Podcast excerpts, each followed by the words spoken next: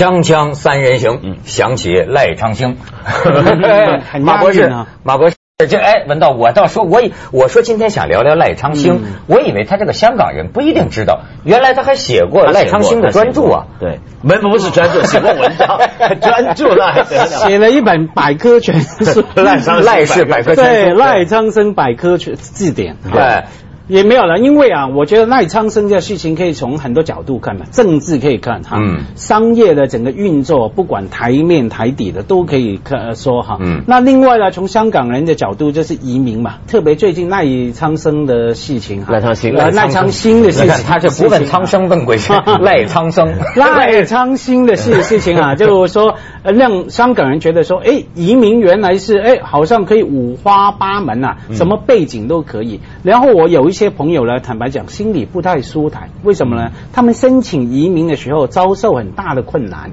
只是因为小小的事情，比方说被当地的移民局啊质疑说，哎，好像你本身不是黑社会，可是你有朋友是黑社会，嗯你跟黑社会的人呢交往很密切。对。然后这样也不给你申请移民，对。那所以现在他们看到这个赖先生这个案子啊，马上就说，哎，你看，原来那么有争议背景的人啊，也可以在那边工作，嗯。好像看起起来有机会落地生根啊，所以心里没没没没，心里很不平衡啊。这最近，因为我觉得我跟赖昌星挺有缘的，嗯。这么多年来做的单人的这个节目，最多次数的大概就是赖昌星。就是赖昌星因为几年来，从来第一次出事儿就讲赖昌星，然后不断的又每年都出点事儿，就是关于他遣返的事，每次就说最近最新的新闻，说是。老赖心情叫做有保留的高兴，嗯为什么叫有保留的高兴呢？加加拿大给了他一个工作签证，嗯是这个工作签证呢，就是呃一年一签，但是呢，人家说了，说这个也不表明啊，他就不真的不会被遣返，嗯。只是说现在还在遣返那个叫风险的评估当中，评估当中这个人还在加拿大呀，嗯。加拿大不是号称人权嘛，对。那他他是可以工作的嘛，对。呃然后就给他这么一个工作，然后我是昨天看见亚洲周刊嗯。一个人嗯。访问这个赖昌星，就感觉到赖昌星就有保留的有点高兴，嗯。而且呢，这赖而且我觉得赖昌星对自己的挣钱能力啊嗯。挺有信心，对。他的意思就是你给给我工作的签证，我打工也行，我当老板也行，我相信就我在哪儿我都能挣到钱，嗯。而且就是说那个呃，这个记者不是问他嘛，说你这个案子加拿大那方面也一直有很多批评，加拿大人就说你浪费纳税人的金钱，嗯。老赖来了一句激愤了，唯一说到这儿有点激动。说我怎么浪费纳税人的金钱呢？是你们要告我，你们要不告我，我就不会浪费。而且说我打官司的钱都是我出的，嗯。说是全球各地经常有朋友来看他，这请客吃饭，成千上万的钱，他都是我自个儿出的，还。创造了整个经济活跃啊，带动了内需带动了加拿大大内需怪不得加拿大给的工作机会 可是我觉得赖昌星啊，他最好玩的地方在哪？就是说，他这种移民方法呢，就其实对很多中国人来讲是点中了一个一个穴。就是说他，你只要是犯不法分子，你甚至黑社会，像我们刚才讲，香港很多人说是黑社会，但是你到了那儿之后，你就用一个说法把这些东西就能够全转变了。用什么说法？就是说我之所以被认为不法或者是黑社会，对，没错，我是我是干过坏事儿，但是把这些东西全部包装成我其实很可能会受到政治迫害。哎，然后呢，再提一点什么呢？加拿大反对死刑嘛，所以中国呢，因为现在很多国家诟病中国一点，就中国是全世界死刑犯处死最多的一个地方，就拿这一点来说，我回去会被处死。嗯然后这你老拿着那中国不是承诺不不不没办法，因为因为你这个承诺也是会陷入两难。什么两难呢？就是说，因为人家就说了，你们中国司法不公正，然后呢，我们就是我们拼命想证明我们司法公正。然后人家就说你有死刑，我们就答应说我们不处死赖昌星。好，问题来了，你审都还没审，嗯你怎么能够就是说答应不处他死刑呢？那不就反过来证明了你的司法不是有问题吗？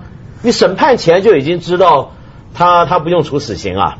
啊，你懂我意这思吧？么一个问题。对，所以就一直卡在这个地方。嗯所以呢，很多人就拿这个 case 啊，当做一个国际法上面一个热门的一个讨论，就是因为现在很多国家都在研究一个东西，就是越来越多这种跨国的案件、嗯嗯嗯跨国的问题，是不是需要全世界的法、开始要有一些共通的融合的一个倾向出来，要不然的话，你这个问题老掉在这儿了。要不怎么怎么对接呢？怎么对接呢？没有这这，所以香港我说很多移民失败的朋友不舒服就在这里嘛哈。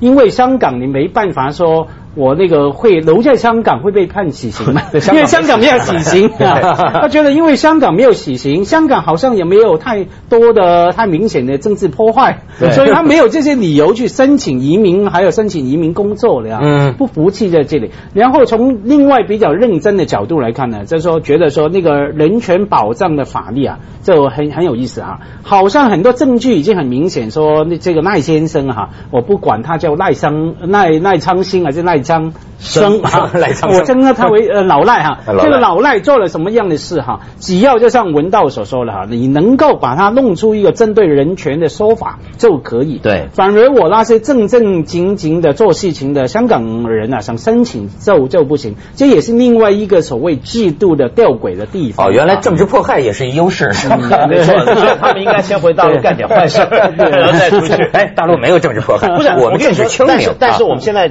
戴上新这个。东西对大陆来讲一个很坏的影响，怎么讲？他老不回来呢，就等于一直在给一些外逃贪官呢一个希望。就中国过去几年来外逃贪官数字很多，带出去的钱很多，这个数字一直在飙升。我们一直在想怎么对付这些问题，比如说有的就说呃能不能够加强司法合作啊什么，但这又牵涉到你的司法体制的东西了，对不对？然后呢，而且现在还出一种新招，你知道吗？就有的我们国家现在是派人出去是劝。那些人回来，嗯啊，你知道吗？就派专员去，对，找到这些贪官了，劝你回来，我们保证怎么样怎么样。我我我用这个，我见过原来这个广东那个银行那个开平支行，嗯，前后三个行长贪了多少个亿嘛？三个都贪了，三个都贪嘛？回来了一个嘛？那一个是怎么回来的？就是说。他们当时是怎么出去的？就说要去美国。这个时候，我发现太太的外交啊，永远是中国人当中很牛的。说怎么去呢？是其中一个人的老婆，也是跟这个美国的那个江湖上的人有这种勾结。就说咱们呢，仨太太全改嫁，先跟老公离婚，仨太太全改嫁。跟在由那个组织在美国给他们找仨人假结婚，假结婚结婚三个老婆先到了美国，然后那头再离婚，离婚这跟这头再复婚，这样就把老公不也给弄过去了吗？但是当然有一个后来掉链子了，跟那个 跟那个生了孩子，拒绝再跟他复婚了，知道？但是就是说回回来的这位怎么回来啊？就是实际在那边啊，就是惶恐不安，因为美家呀他盯着你，其实你生活不自由。而且你那个钱往往都被冻结着，就是你你并用不了，到最后你看都沦落到到一个小镇，美国中部的荒凉小镇，夫妻俩在餐馆里打工，一打几个小时，实际上活得很惨。这个时候咱们国内来人就能跟他谈话，谈到什么程度啊？他一见到这个中国公安部来的人呐，哭了。嗯，可见着亲人了，他就这样一种感觉，你知道吗？而且面，而且面对可能会解放的总事情，总要解决嘛，解决的一个机会嘛，哈。我哭完以后跟你谈判，坦白讲，谈判也不是只有中国去做哈，很多的。全世界的大的司法还有一个程序上面说认罪谈判嘛哈，在台湾就叫做认罪协商嘛，对，就说你不管把钱怎么移交出来，有怎么样的惩罚，然后呢也节省了公堂打官司的钱时间啊等等哈，不会引起不安，所以这个程序也是对的。可以，其实既然有大量的，假如真的有大量的贪官往外逃啊，我们也应该成立一个机构，有大量的游说员，对对对，找这些口才好的，没错没错。我可以承担这个嘛？然后接下来是不是派我跟老赖去交流交流？对对对对，没错没错。锵锵三人行，广告之后见。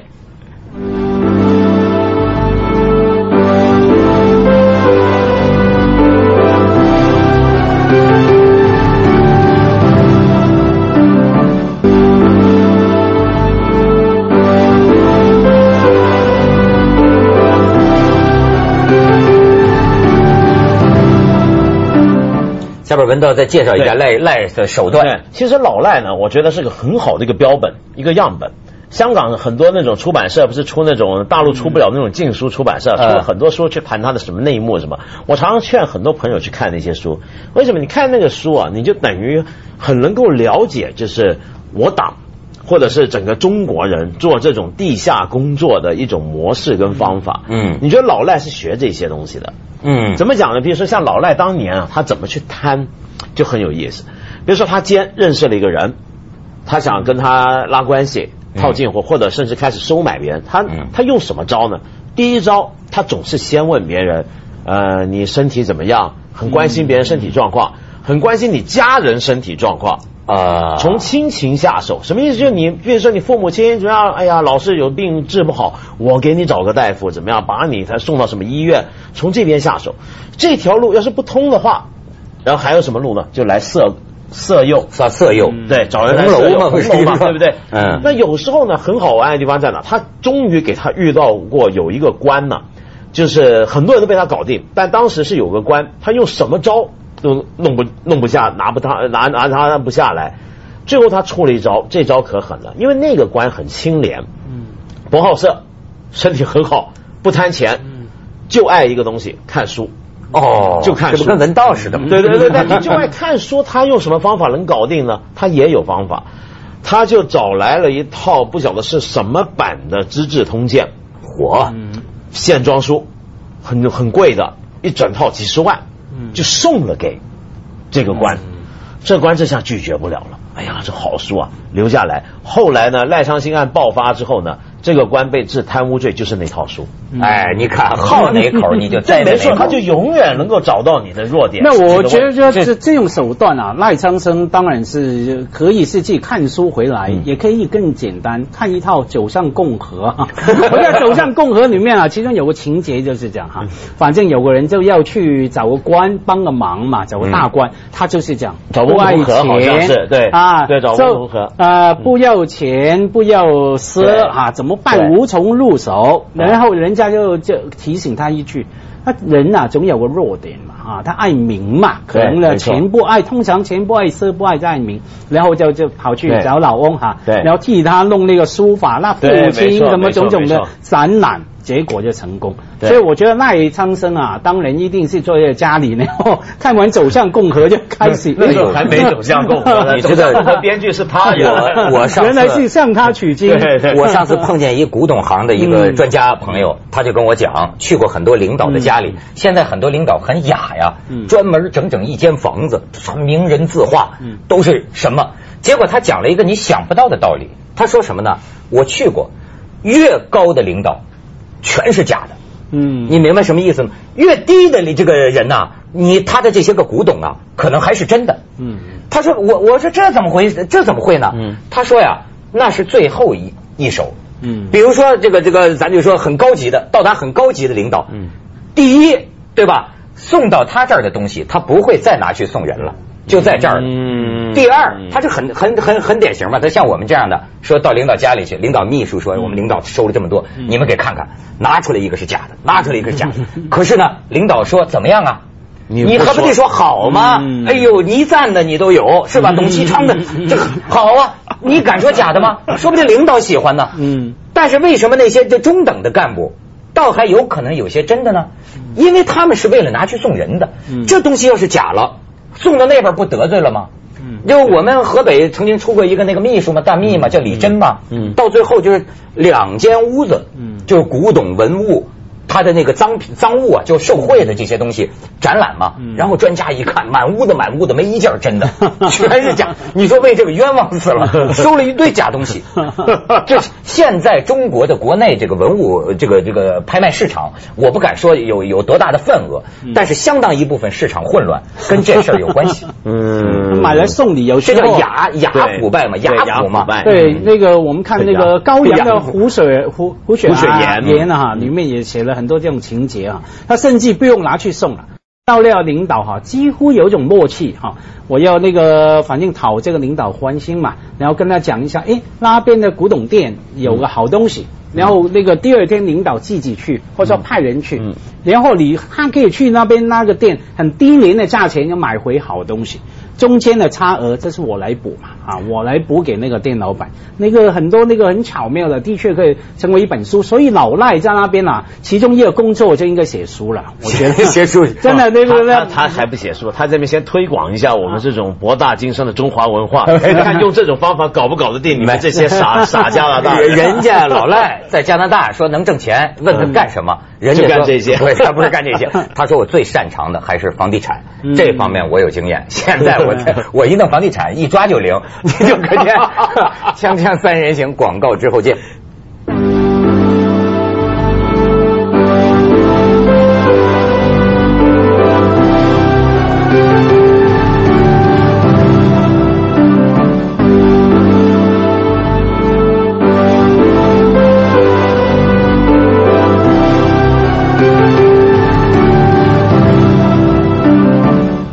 咱就有人说这个一人得道鸡犬升天，其实呢，一人完蛋呢，这个有关系没关系的人也都给牵扯一大堆出来嘛，嗯。不是？嗯。这回赖昌星啊，就是我看亚洲周刊那个采访，嗯。还特别为为一个人那个鸣冤，就他出事儿的时候，后来不是说传闻嗯。跟这个某位女歌唱家。嗯呃，这个有什么财务上的一个一个关系吗？嗯买房子什么的。嗯这回赖昌星还专门讲这问题，嗯就是听说这个又又又出来唱歌了嘛。赖昌星说就是嘛，说我跟他没有什么关系。但是赖昌星的解释非常有意思，说我是个没文化的人，人家是歌唱家。我没有什么关系，他就是买房子，就是可能一时比较紧头寸。我我我我借他笔钱，最后人家也还给我了，嗯为什么把人家也牵扯进去？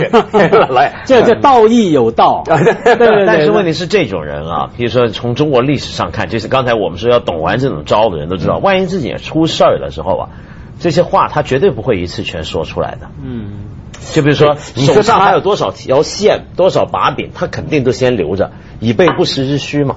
嗯，而且而且，呃，你说不说出来，看是谁说了，他当然不会对亚洲周刊说，可能他早就对透过一些管道哈、对不同的，包括国内的，包括呃加拿大的，可能他有把一个故事哈、很多他的说法对。讲出来。可是无论如何啊，现在的你说他获得工作证哈，我觉得更有趣的就还真的是他要做什么工作，像你说他说房地产嘛，嗯。我觉得政府啊，加拿大政府哈、美国政府、英国政府应该跟他们请教，甚至跟一些可能关在中国的一些房地产的 案件的高官前前领导领呃请教也可以啊，嗯嗯看怎么样救这个金融海啸哈、是是是，这个老我觉得赖那阵儿有招，对对对对对，我觉得他们一定一定，甚至我们可以提前放他们出来去那华尔街哈、帮忙帮忙，就是我觉得对，就是对对对，美国也省了那些钱。你说这种吧，我有时候我很幼稚，我不理解啊。就说咱就不说老赖，就说你刚才讲很多贪官，嗯嗯。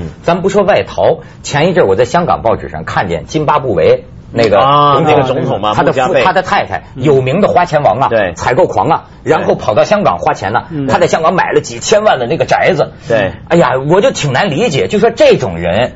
呃，我不知道他是个什么人，这个总统，据说还是他们的民族英雄，嗯领导是领导人民独立，就特别让人感慨。领导人民独立，这么有威望的一个人，可是你这国内民不聊生，到现在通货膨胀率百分之两百多万，对对吧？那个那个，你这么一大堆钱才值一美元嘛？就是，而且呢，还有呢，那个他太太啊，他国家那么穷，但他太太永远只穿那个意大利那个牌子 Ferragamo 的鞋。啊记者问过他，为什么你国家这么穷，你还能穿这个鞋呢？他说，因为我的脚特别小，只能穿这个牌子的鞋子。这就跟那珍珠翡翠白而且白菜汤在香港还打记者。嗯就香港有一些他的保镖嘛对他的保镖打记者，他自己也动手打了。嗯。打记者打到了那个他的有个钻石戒指，那钻石很大嘛，对吧？然后把那个记者的脸给划伤了，钻石多硬啊，对不对？然后呢，还有他的女儿呢上港大。然后呢，也被记者追踪嘛，然后又被保镖打嘛。所以在香港呢，现在很麻烦。他是一个国家元首的一个一个一个家人，你我们也拿他没办法。津巴布韦国母啊，这对啊。但是问题是这个东西，他这个问题对中国来讲也是背后的一根刺儿。为什么呢？因为津巴布韦这个穆加贝啊，其实以前是民族英雄，国际上很受欢迎啊。但是他一搞定了之后呢，他就在位二十多年，永远下不来，而且呢，把反对派有的拿去抓，有的拿去消失掉什么的，民不聊生搞的，所以这时候很多国际压力。但是问题是呢，在国际问题上，中国对非洲的态度一向都是我们不要干涉人家内政嘛。嗯然后呢，人外国就常拿这个事儿来说话，而且现在这个穆加贝，他家人干脆跑到香港来了嗯嗯啊那么来作威作福，大家也拿他没办法。我就觉得你说这个就像这些这些国家都饿死了，这些人民被屠杀被什么哈，他们是不知道啊，就是他们的领导人的家里人在遥远的地方这么花钱。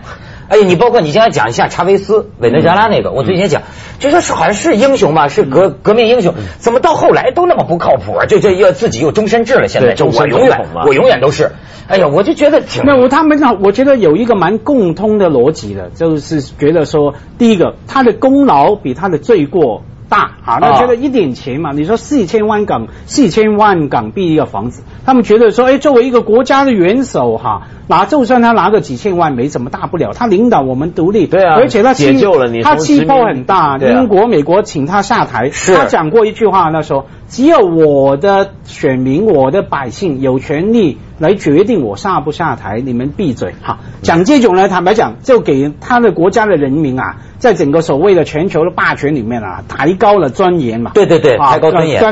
干干你什么事哈？我们自己的事情哈。所以说这一点感觉呢，会令每一个地方啊的领导啊哈，还是一个振振有词啊。哎，我才做一点事嘛。我就觉得你说这个该怎么评价？就有些积弱的小国，这些国家确实是这样，说需要个强人出来。这个强人能给我们长面子，扬我国威，对吧？独立了，可是他他要同时也有魔性呢，杀敌一万自损八千呢。通常一般都有，对吧？为什么？因为这种强人型人物呢，都是很有毅力。